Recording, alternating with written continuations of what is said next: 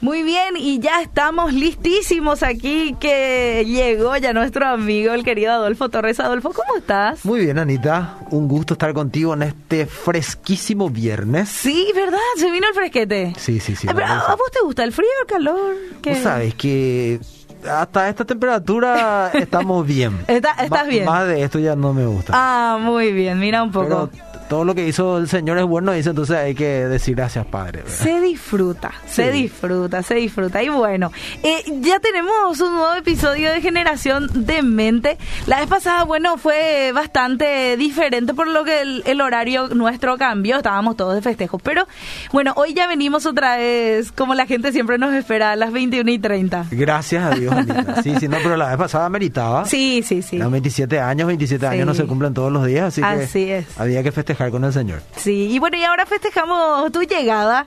Muchas gracias. mira, mira la gente ahí eh, puede ver desde la cámara, este, ahí hay algunas cosas saben dulces. Eso que ven ahí es Sí. una tentación para mí. No. bueno, está bien. Uno. Uno. Después hacemos full. Sí, ahora no podemos por el tapabocas. No, no, no, ahora no. bueno, hoy nos traes un tema muy, muy interesante. Pésimamente. no, no digo que el tema sea pésimo, por favor, la gente. Que no me malinterprete. El título nomás, para ser creativos. Sí, sí, sí. Queremos hablar hoy un poquitito del pesimismo. Mm, Eh, Vos sabés que en, en la semana cuando estaba orando y diciéndole al Señor, bueno, ¿qué compartimos en el podcast? Eh, yo siempre trato de, de ser un poco sensible a las percepciones que- que de repente puedo tener sobre algo que Dios me está llamando la atención. claro. Y me llamó mucho la atención que estaba meditando. Viste que nuestro ministro de salud siempre da este las estadísticas de Sí. cómo va el tema de contagio, de gente positiva, gente recuperada, gente sin nexo, todos esos detalles que ya Sí, sabemos. sí. Y él tiene un horario en el que normalmente lo pasa. Pero vos sabés que me impresiona que cada vez que no hay casos, o Mm. hay muy pocos casos positivos, porque nosotros sabemos que en nuestro país, gracias a Dios, la mayoría de, de la gente no desarrolla la enfermedad. Tiene Sí. los síntomas, pero no desarrolla la enfermedad. sí, y sí. de hecho el tema de los recuperados nos da esa pauta. Tenemos Sí. 60 y un poco más por ciento prácticamente recuperados, Así es. gracias a Dios. Sí. Pero cada vez que se da una noticia es increíble. Yo sé que es importante concienciar a la gente y todo lo demás, Mm, pero es como, no, pero no puede ser que no, no hayan tantos casos. eh, acá en cualquier momento puede pasar algo, ¿verdad? En Qué, cualquier momento qué raro, qué raro que es, Es como que esperamos luego lo, Sí. lo malo.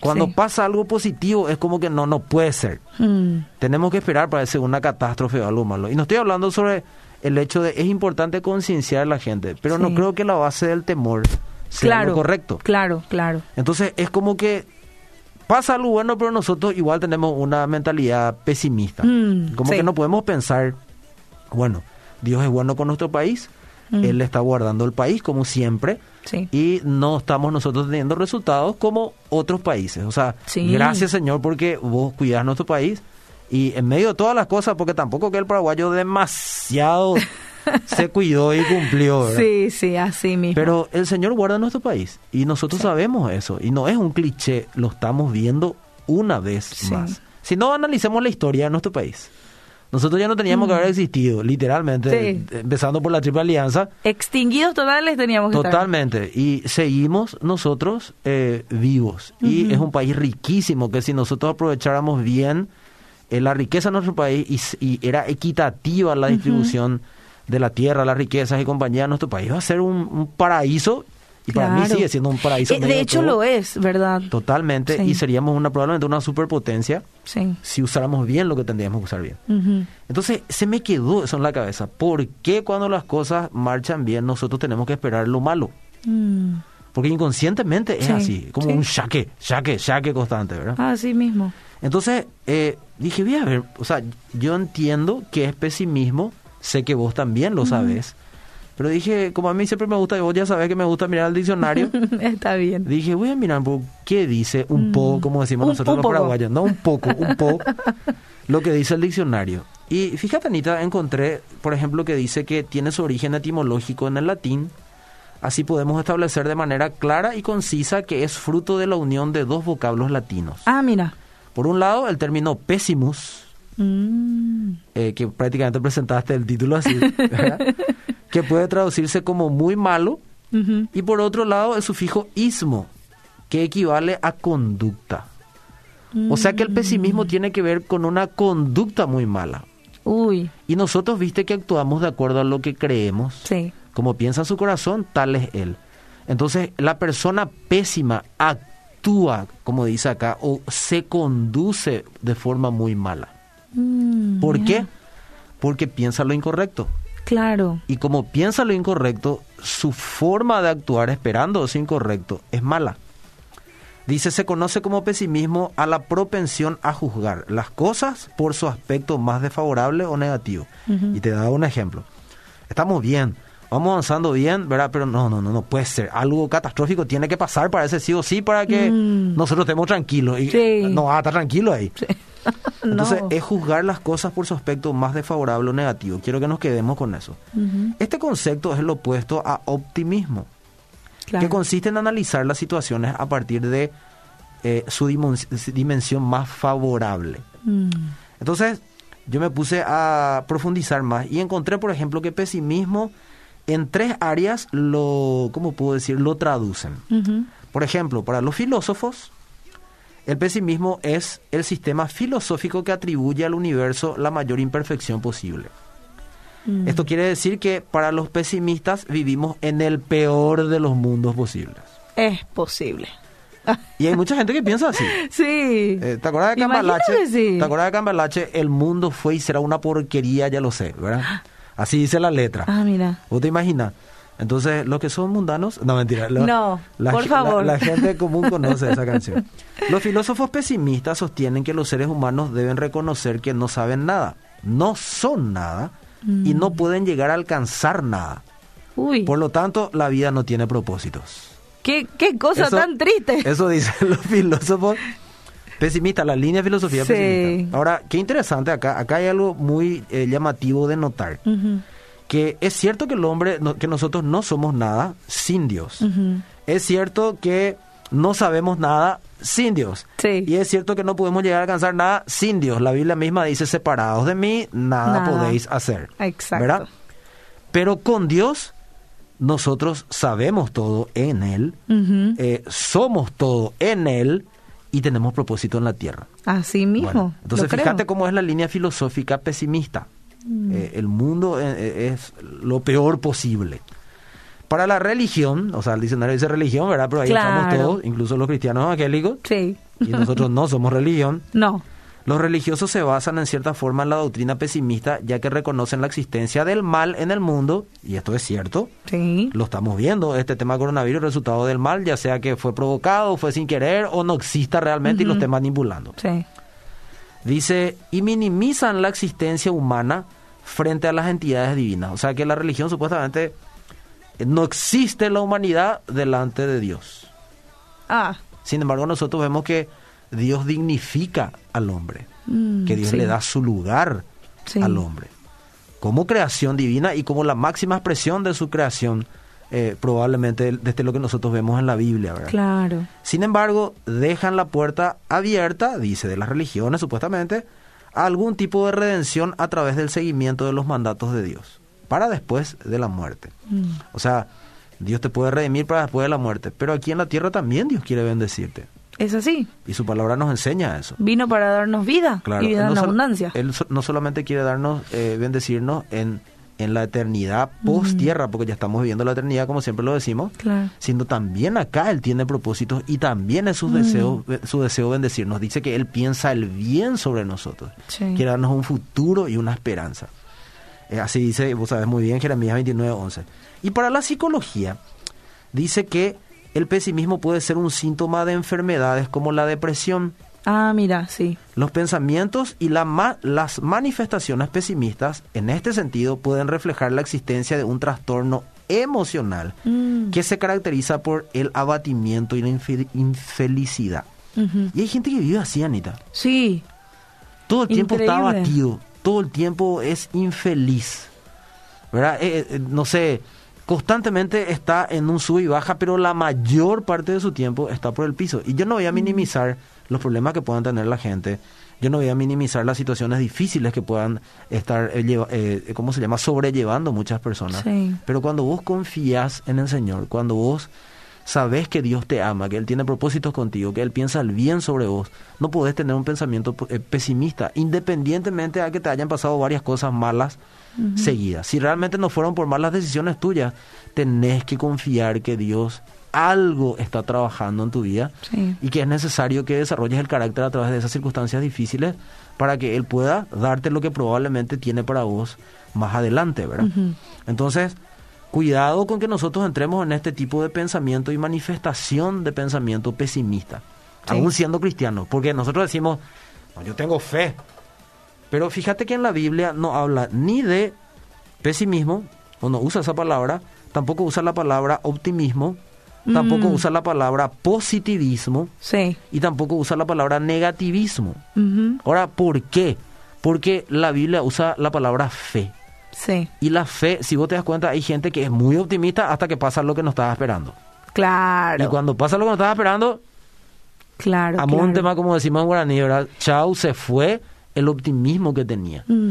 Y sin embargo, la fe no trabaja de esa manera. La fe actúa por convicciones de la palabra, las promesas de Dios para nuestra vida, que no están supeditadas a ninguna temporada o no dependen de ninguna temporada crítica para que Dios lo pueda cumplir. Claro. Entonces, nosotros tenemos que vivir por fe, no tener positivismo, no tener negativismo, no tener Claro. optimismo, ni tener eh, pesimismo, sino tener fe Sí. esperar lo correcto, certeza de lo que se espera, convicción de lo que no se ve. Creo que me querías preguntar Sí, algo. eh, justamente eso, ¿verdad? Eh, no sé si me estoy adelantando, ¿verdad? Pero, ¿cómo quitar el pesimismo? Yo, mira, que he escuchado varios casos, Adolfo, lo que vos estás describiendo así, pero totalmente, personas que de repente eh, piensan, piensan y piensan, y creo que la mente es lo que nos juega allí un este es una herramienta muy fuerte pero este para para el mal verdad nos Claro. nos hace mal el de estar siempre pensando en lo malo porque el pesimista parece que es así Espera lo malo, es que no, no le ve, no le ve sí. nunca el, el lado positivo a nada. Él, él siempre ve lo negativo. sí sí Pero acá hay algo muy interesante que volvemos a lo que siempre hablamos. Vamos a tocar dos versículos que siempre mencionamos. Ujú, La fe dice que viene por el oír. Entonces, ¿qué es lo que vos te permitís oír? ahí está ¿De qué te, Sí, te- de qué te estás llenando la cabeza? ahí está sí Eh, ah, es simpático. Si vamos a ir al, al ejemplo que di al comienzo de los informes que da el, el- el ministro de Salud, Mm, eh, no sé, hoy hay un buen informe y muchos se ponen felices, pero automáticamente dicen, pero sí eh, es raro que los hospitales no estén llenos, por ejemplo. ¿verdad? Me llamó mucho la atención la vez pasada que el diario Hoy sacó una noticia, eh, para si nos ven del extranjero, Hoy es uno de los diarios más importantes de nuestro país, y decía, eh, no recuerdo exactamente eh, palabra por palabra, pero decía algo así como que el ministro de Salud estaba preocupado ajá porque los hospitales se están llenando. Mm. Así era el título. el título Palabras sí menos, palabras más. ¿Verdad? Y que íbamos a eh, eh, atrasar la fase 4 dos semanas como mínimo. Y que nos quedamos en la fase 3 dos semanas, ¿verdad? claro Entonces, y después decía el título, ¿verdad? Eh, como yo te dije, pero no decía el título, los hospitales se están llenando con otros casos que no tienen que ver con el coronavirus. claro Que es normal con la temporada que nosotros estamos pasando. Sí. Está la temporada donde los que son alérgicos, el cambio de clima le hace terrible, hay muchas de enfermedades hecho, respiratorias. de hecho hubo una reducción enorme también de esos casos porque que la sí. gente está en su casa. Y se, está preocupado porque se llenan, eh, están preocupados por los hospitales se llenan. Pero ¿por qué no completaron la frase en el título? Ujú. O sea, ¿crees que sea más marketinero Claro. y alarmás a la población cuando nosotros sabemos que la mayoría de la gente en este tiempo es la, la- la- la generación más informada, que lo- pero que la mayoría no lee los textos, leen Sí. solamente los títulos? Sí, así mismo. Y yo me di cuenta en, en Twitter, la gente decía, por favor aclaren, ¿cómo que están yendo los hospitales si tenemos 11 casos positivos Sí. el día de hoy? Sí. Y después vos leías el desglose y ahí decía Claro. que tal cosa. Entonces, nosotros tenemos que tener mucho cuidado de lo que escuchamos. Y como yo te dije alguna vez, nuestra conversación interna es fundamental que lo manejemos, Sí, que ejerzamos dominio propio sobre nuestra, nuestra comunicación interna sí. y hablemos declaraciones de la palabra para que lo que hablamos nosotros escuchamos y llenarnos también de fe. Que no sea una píldora anestésica, sino Claro. creer lo que Dios dice. De verdad. Cree de Sí. verdad lo que Dios dice. Dios no está supeditado a ninguna temporada difícil para cumplir sus promesas sobre tu vida. Wow. Cree. Ahora, no va a pasar de la manera que vos estás esperando en el momento que vos esperás. Va a ser en el momento que Dios piense que es el mejor momento para tu vida. Y nosotros somos Sí. testigos que hay cosas que parecía que nunca iba a llegar a nuestra vida. Y que Dios como que ya se olvidó de nosotros. Sin embargo, en el momento más necesario y cuando menos nosotros esperábamos, ahí apareció. Y ahí decimos, ahora entiendo. Sí. Así Ejemplo, yo te dije que en el 2018 yo estaba pasando por una situación muy difícil. Sí. que vos sabes, y de esa situación difícil que yo pasé, eh, no sé qué me dice acá el día, estamos en vivo, así que me voy a mover. ¿Qué- qué- qué Quiere que se te vea mejor, se creo. me vea mejor. Sí, se lo sí, estoy viendo sí, ahí. sí. Ah, bueno, bueno. Ahí está. Bueno, él es el Eh, Estamos en vivo, técnico. señores, Estamos así vivo. que eh, en el Sí. vivo todo ocurre. Así es. Y yo creo que Elías quería saludar nomás. Está, está bien, Sí. el día quería que la gente le vea. Ahí está. Bueno, no sé qué te estaba diciendo, pues me desconcentré. Bueno, que Dios no está superditado a nuestras situaciones. Y que, y eh, estaba- estaba- estaba contando que en el 2018 yo pasé una temporada muy difícil. Sí, ahí está. ¿verdad? Y que, que fue muy, muy difícil para mí. Y hoy, 2020, Mm. eh, yo estoy por lanzar un disco donde el mensaje se llama Yo descansaré. en el 2018 casi me mató lo que estaba pasando. Y hoy todo lo que yo escribo tiene que ver con lo que viví en el 2018 y bendice a muchísima gente. Yo Sí. jamás hubiese creído que iba a ser de esa manera. Sí. Si iba a pensar por lo que veía en ese momento. Pero Dios actúa así. Dios tiene el control de todas las cosas y sabe cómo manejar eh, su, su plan. Él dice, yo sé muy bien los planes Los que tengo que hacer con ustedes. Y de, de eso se trata. Claro. Imagínate que vos sabes un plan, pero Dios no sabe. Dios es el que eh, a vos te conviene y lo único que te tiene que preocupar es que Dios sepa lo que está haciendo. Y Dios sabe lo que hace. Sí. Entonces yo tengo que creer para sacar esa mentalidad negativa. Yo tengo que eh, hacer mía las promesas de Dios, creer en su palabra y tener esa certeza, esa convicción. Dios me ama, Dios piensa bien sobre mí y yo sé que Dios va a hacer lo mejor para mí. ¿Te acuerdas que alguna vez yo te dije que la fe no es eh, creer que Dios hará lo que yo quiera? Sí. La fe es creer que Dios hará lo correcto. Sí. Y de eso se trata. Y Dios Claro. piensa el bien sobre vos, ¿verdad? Entonces, estuve viendo también, eh, bueno, estamos resumiendo, ¿verdad? Claro. Pero cómo es una, persona una personalidad pesimista. Ah, mira.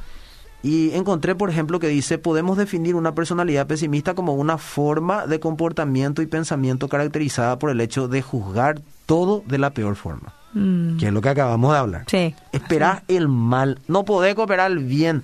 Si pasa algo bien, no, acá hay algo raro, no puede ser que todo esté tan bien.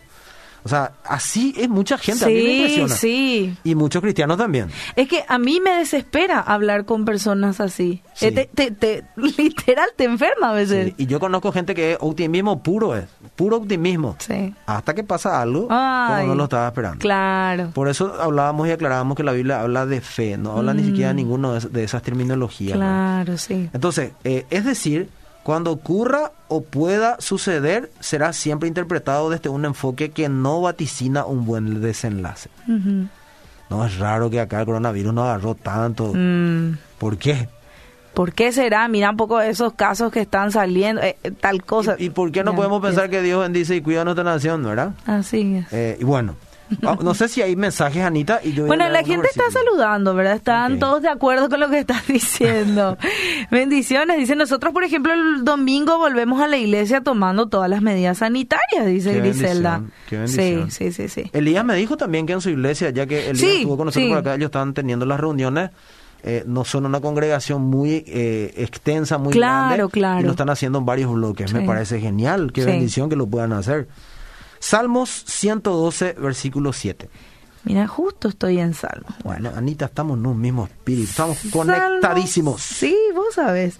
Eh, Salmo ¿Qué? Cien- 112. A ver. 112, versículo 7. ¿Qué dice? Vamos a ver qué dice. Tengo la Reina Valera, no sé si querés que lea otra versión. Sí, e- esa podemos leer en la versión de Reina Valera. Bueno, 112.7 dice, no tendrá temor de malas noticias. Su corazón está firme, confiado en Jehová. Y está hablando del justo en Sí. el contexto. ¿Y quién es justo? Ah, eh, para nosotros, en, la- en la- en el contexto nuestro, nosotros somos justificados por lo que Sí. Jesucristo hizo eh, por nosotros en la El, cruz. el hombre que teme a Jehová, dice. El él. hombre que teme a Así Jehová. mismo. Exactamente. Y, por, y sí, el, el hombre que teme a Jehová Sí. es la persona justa. Y, Claro. y dice, no tendrá temor de malas noticias. Sí. Su corazón está firme, confiado en Jehová. Y yo sé que alguno puede decir, pero ¿qué pasa si no tengo temor y aparece? No importa. Vos seguís confiado porque Claro. no dependes de lo que ves. Sí. Tu optimismo no depende de lo que se ve, sino de lo que crees. Eh, y no es eh, mentalidad positiva, es fe. Ahí está. El mismo Salmo en el capítulo 112.7, en la versión de la TLA, te voy a ayudar, Anita. Ok. Dice, nunca, me encanta esa palabra, nunca le asalta el temor de recibir malas noticias. Wow. Pues confía en Dios de todo corazón. Mm. Tremendo. Sí. Eh, ¿Vos tenés la versión de la PDT ahí, Anita? Aquí voy a buscarla. La PDT, la PDT, la PDT. Si tenés, me decís eh, que tenés, o si no, leo yo, si en el caso de que no lo tengas. Eh, no, no, no la tengo aquí. Bueno, No fíjate en este, yo sé que conoces este capítulo. Está en Primera de Juan, capítulo 4, versículo 16 al 18. Ah, acá ya la encontré. La ¿Encontraste? PDT. Genial. Primera de Juan 4, 16 al 18. Mientras, eh, antes de leer, en el contexto, en esta parte misma de, de lo que vamos a leer, de- del contexto de este capítulo, eh, habla de las personas que tienen temor del juicio final, Ajá. ¿verdad? Pero lo que dice acá se aplica perfectamente a todas las áreas cuando se trata de temor en relación a Dios y al futuro. Ah, ok. Y fíjate lo que dice, ¿puedes leer, por favor? 4, 17. 16 al 18. Bueno, dice lo siguiente, así sabemos que Dios nos ama y confiamos en el amor que Él nos tiene. Dios es amor. El que permanece en el amor permanece en Dios y Dios en Él. De esta manera el amor alcanza su plenitud en nosotros y así podremos estar seguros en el día del juicio. Tenemos esa confianza porque como Jesús es, así somos nosotros en este mundo. El 18 dice, el amor no sufre del miedo. Por el contrario, el amor que es maduro echa fuera el miedo, pues el miedo tiene que ver con el castigo. Así que el que sufre del miedo todavía tiene que madurarse en el tema del amor. Entonces, el que teme del futuro Hmm. es porque no conoció todavía el amor. No Claro. conoció el corazón de Dios hacia nosotros. El amor vemos acá que no es un sentimiento, es una persona, como siempre decimos. Y cuando vos conoces cómo Dios te mira, cómo Dios te ama, cómo Dios piensa sobre vos, vos no tenés miedo del futuro. Sí. Porque sabes que Dios también ya se encargó de tu futuro y que vos tenés que caminar en obediencia para llegar a ese futuro. Y que si pasa algo que no esperabas, bueno, Dios sigue en control y Mm. algo bueno está queriendo producir de todo eso. Me imagino a mi hija nomás teniendo miedo de pasar hambre o algo Por así. ejemplo, sí. ¿verdad? Y fíjate, me encanta porque en esta traducción eh, usa palabras que a mí me parecen interesantes para la Mm. audiencia y para vos y para mí. Dice, el, eh, así que el que sufre del miedo todavía tiene que madurarse en el tema del amor. sí. Necesitas conocer a Dios. Cuanto más conoces a Dios, eh, más en paz aprendes a vivir. Sí. Y menos pesimista sos con referencia al futuro. Wow. Por las relaciones del, por las situaciones del presente. Sí. Ahora acá hay algo interesante, Anita, dice, tenemos esa confianza porque como Jesús es, así somos nosotros en Sí. este mundo. ¿Y sabes qué me vino a la cabeza cuando estaba leyendo eso? El famoso versículo 16 de Juan, Eh, en el, el, el capítulo 16, versículo 33, dice, voy a leer la versión de la. NTV, dice, les he dicho todo lo anterior, o sea, les dejo un regalo, paz en la mente, en el corazón, ¿verdad? Y la paz que yo os doy eh, es un regalo que el mundo no puede dar, ¿verdad? Mm. Eh, así que no se angustien ni tengan miedo, dice anteriormente en el capítulo 14. Y acá en el 16 dice, 14 y 15, di- Jesús habló un montón de cosas y dice en el 16 Jesús, les he dicho todo lo anterior, donde menciona la paz, donde Mm, menciona, sí. eh, ¿cómo se llama? Eh, eh, paz en la mente y en el corazón, dice, para que en mí tengan paz. Mm. Aquí en el mundo tendrán muchas pruebas y tristezas. O sea que Dios nos hizo Claro, de muy antemano. bien. Y Él usa las situaciones difíciles para formar carácter. Sí. Muchas veces ya hablamos de esos caracteres que nos ayuda a alcanzar las promesas de Dios. Pero dice, pero anímense, porque yo he vencido al mundo. ¿Y cómo es lo que Jesús venció al mundo? Confiando en el Señor. Si nosotros Mm. vemos la vida de Jesús, ¿cómo vivió Él en el mundo? Dependiendo 100% del Padre. Sí.